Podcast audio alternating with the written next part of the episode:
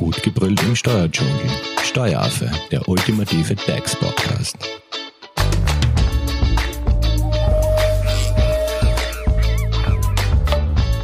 Hallo und herzlich willkommen zu Teil 2 unserer Serie zum Thema DSGVO.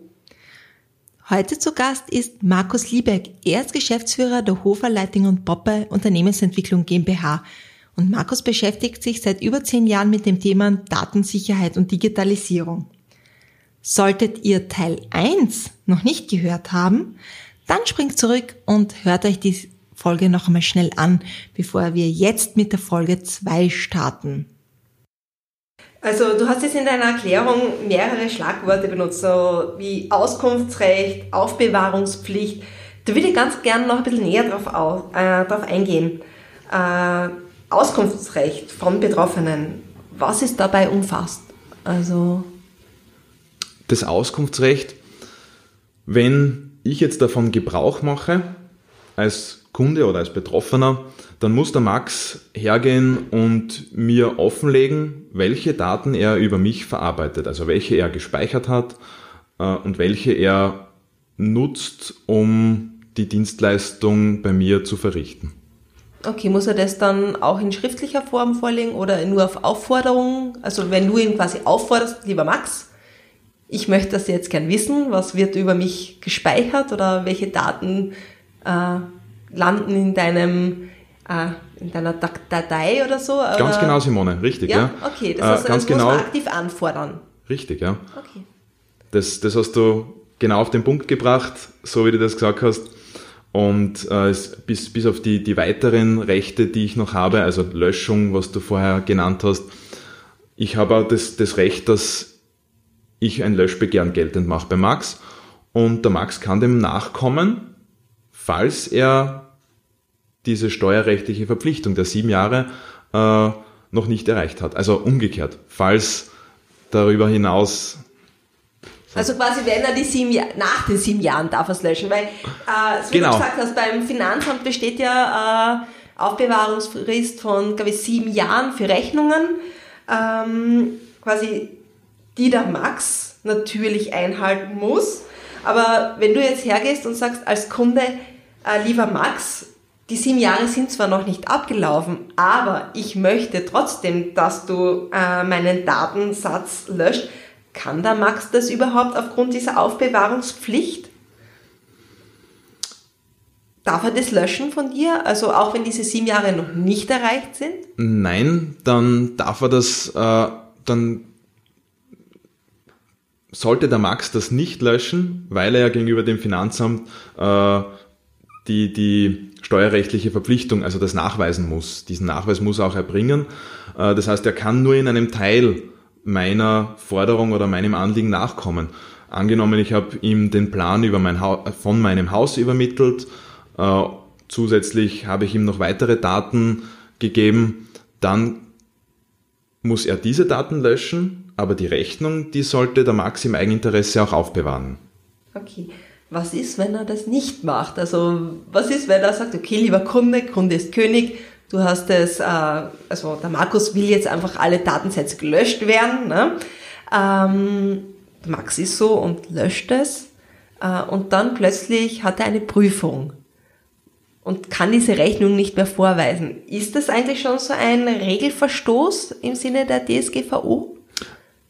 Oder, in, oder? In, in dem Kontext verlassen wir sogar die DSGVO, mhm. äh, weil damit hätte er quasi eine Steuerprüfung. Äh, und in der Steuer, in, in dem Gesetz des Steuerrechts ist es dann so, dass er verpflichtet ist, das sieben Jahre nachweisen zu können. Das heißt, er hat dort äh, mit Konsequenzen zu rechnen, aber nicht im Sinne des Datenschutzgesetzes. Okay. Und ähm, wenn du sagst, äh, es gibt also unabhängig von dieser äh, gesetzlichen Aufbewahrungspflicht die beispielsweise das Finanzamt vorgibt, äh, gibt es generell so Fristen, wie lang diese Daten gespeichert werden dürfen, sollen, müssen? Die DSGVO selbst gibt hier keine konkrete Frist vor. Diese Fristen entnimmt man verknüpften Gesetzen. Also gehen wir nochmal auf das Beispiel von Max und seinem Unternehmen und seiner Mitarbeiter. wenn man Mitarbeiter, also wenn er jetzt Mitarbeiterdaten erfasst in seinen Personalakten zum Beispiel, äh, dann gibt es hier unterschiedliche Aufbewahrungsfristen, die er einzuhalten hat. Und zwar gibt es einmal die Fünfjahresfrist und dann gibt es die Siebenjahrespflicht, eben aufgrund der steuerrechtlichen Hintergründe. Und dann gibt es diese 30 Jahre Pflicht. Die 30-jährige Pflicht trifft auf Daten zu, die der Max braucht, um zum Beispiel ein Dienstzeugnis auszustellen. Das heißt, da ist das Unternehmen verpflichtet, verpflichtet, das auch 30 Jahre nach dem Beenden des Dienstverhältnisses ausstellen zu können. Eine schöne lange Frist. Genau, ja. Und sagen wir jetzt ist diese Frist abgelaufen, muss der Max jetzt auch nachweisen, dass er diesen Datensatz gelöscht hat? Und wenn ja, wie?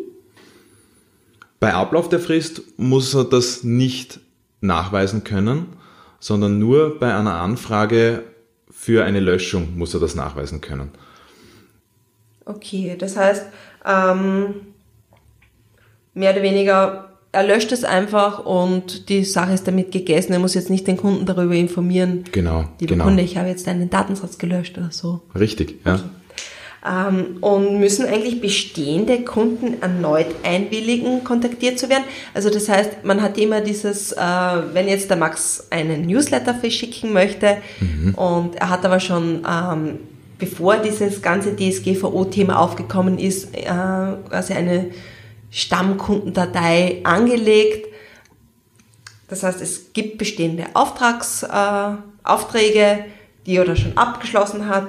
Ähm, muss er jetzt einen Kunden, den er schon vor zehn Jahren quasi, für den er vor zehn Jahren schon einmal ein, ähm, ein Wohnzimmer eingerichtet hat oder so, muss er den jetzt auch erneut kontaktieren und sagen, lieber Kunde, du bist zwar ein unter Anführungszeichen alter Stammkunde, mhm. aber jetzt da haben wir die DSGVO, jetzt musst du erneut einwilligen, dass ich dich auch künftig kontaktieren darf. Simone, das ist gut, dass du, dass du das fragst und bei dem erneut Einwilligen interpretiere ich jetzt einfach mal, dass der Kunde bereits schon eingewilligt hat für den Newsletter in der Vergangenheit und nachdem auch ein bestehendes Verhältnis, eine Kundenbeziehung besteht, muss der Kunde streng genommen nicht mehr einwilligen. Okay, weil ich habe selber jetzt gemerkt, ich bin, äh, wie dieses DSGVO-Thema aufgekommen ist, bin immer quasi per Mail reminded worden, äh, klicken Sie hier jetzt zustimmen, mhm. DSGVO. Da gibt's da gibt's zwei Gründe für das. Äh, und zwar haben Unternehmen erst mit der DSGVO dieses richtige Double Opt-in nachgezogen. Was kann man sich unter Double Opt-in vorstellen? Also für die Nichtwisser, also so wie mich? Uh, Double Opt-in. Aus technischer Sicht ist das so, dass wenn ich jetzt den Newsletter zum Beispiel vom Steueraffen bekommen möchte, dann trage ich meine E-Mail-Adresse bei euch im Webformular ein, bestätige das und bekomme dann eine E-Mail zugesendet, wo ich meine E-Mail-Adresse und den Erhalt des Newsletters noch einmal bestätige. Das heißt, ich habe zweimal meine Zustimmung, also Double Opt-in, zweimal meine Zustimmung erteilt, dass ich den Newsletter haben möchte. Darüber hinaus, jedes Mal, wenn ich den Newsletter vom Steueraffen bekomme, bin ich verpflichtet, als Steueraffe unten im Newsletter die Möglichkeit zu geben, dass er sich jederzeit abmelden kann. Okay. Also das heißt, mit erneut einwilligen, nochmal zurückzuspringen zum vorigen Thema, wenn ein bestehendes Auftragsverhältnis, äh, also wenn es einen bestehenden Auftrag gibt, dann muss der Kunde nicht noch einmal kontaktiert werden und genau. noch einmal einwilligen. Das, das, das lässt grundlegend einiges an Spielraum offen, diese Aussage, und deshalb sind viele Unternehmen hergegangen und haben trotzdem alle Kunden noch einmal um die Einwilligung gebeten. Das heißt, wenn man wirklich auf der sicheren Seite sein möchte, ist es sinnvoll, alle Kunden noch einmal anzufragen. Ja. Es gibt bestimmte Ausnahmen, gerade was den Newsletter betrifft. Äh, da gibt es genau fünf Kriterien, anhand dessen man in einer Geschäftsbeziehung auch wirklich Newsletter verschicken darf ohne Einwilligung. Die kommen aber aus einer anderen Gesetzeslage und nicht der DSGVO. Okay. Und ähm, Thema Kinder ist natürlich vielleicht auch ganz wichtig, das kurz anzusprechen. Muss man da äh, irgendwie auf etwas Spezielles achten? Nehmen wir, nehmen wir nochmal den Max als Unternehmer, weil der hat ja auch eine, ein Familienleben, ein Privatleben Und er hat Kinder, die im Volksschulalter sind. Die DSGVO selbst gibt eine Altersgrenze von 16 Jahren vor, überlässt es aber allen Mitgliedstaaten, das gezielter zu regeln. Österreich hat es mit der Grenze von 14 Jahren definiert. Das heißt, wenn er sein Kind in eine Schule gibt und es werden dort Fotos gemacht oder es werden weitere Daten des Kindes erhoben, dann muss der Max zusätzlich als Erziehungsberechtigter seine, sein Einverständnis erteilen. Der Schule gegenüber. Der Schule gegenüber, ganz mhm. genau, ja. Okay. Das heißt, äh, Kinder in Österreich bis 14 äh, Jahre, da müssen mehr oder weniger die Eltern ihre Zustimmung Ganz erteilen, genau. dass die Daten der Kinder gespeichert werden. Ja, richtig, Simone. Okay. Ähm, und immer wieder taucht in, dem, in dieser Thematik äh, ein Datenschutzbeauftragter auf. Was, was kann man sich unter einem Datenschutzbeauftragten eigentlich vorstellen und was ist seine Aufgabe? Und ah. wann braucht man überhaupt als Unternehmer einen Datenschutzbeauftragten? Ist das vielleicht an einer gewissen Unternehmensgröße abhängig oder was macht der? Der Datenschutzbeauftragte, ja, der hat für viel Diskussion gesorgt. Da, da, das ist eine sehr, sehr gute Frage. Und man ist als Unternehmen verpflichtet, einen zu bestellen, wenn, oder als Organisation, vielleicht machen wir es noch breiter, äh, wenn man seine Kerntätigkeit in zwei Bereichen hat. Und zwar könnte es sein, diese regelmäßige und systematische Überwachung. Also wenn ich sowas durchführe, dann bin ich verpflichtet, einzubestellen. Oder aber auch, wenn ich eine umfangreiche Verarbeitung von, von diesen sensiblen Daten oder strafrechtlichen Daten durchführe. Mhm. Das dritte Kriterium ist dann auch jede öffentliche Stelle, also jede Behörde, ist verpflichtet, einen Datenschutzbeauftragten zu bestellen. Okay, reicht ein Datenschutzbeauftragter oder gibt es da auch, äh, dass man sagt, man braucht zwei, drei, vier Datenschutzbeauftragte pro Organisation? Ist das oder? Hm, stellen wir sich jetzt vor, der, der Max, der verarbeitet wirklich sehr viele sensible Daten und das ist auch seine Kerntätigkeit, äh, dann ist er grundsätzlich mal verpflichtet, einen zu bestellen. Und wenn er jetzt vorhat, ein Tochterunternehmen in einem anderen EU-Land zu eröffnen, also eine, eine weitere Gesellschaft, dann reicht das, wenn er einen Datenschutzbeauftragten in, in, der, in der Muttergesellschaft Okay, das heißt, bestellt. Tochtergesellschaften oder so brauchen dann nicht einen extra Datenschutzbeauftragten. Genau, genau richtig, ja.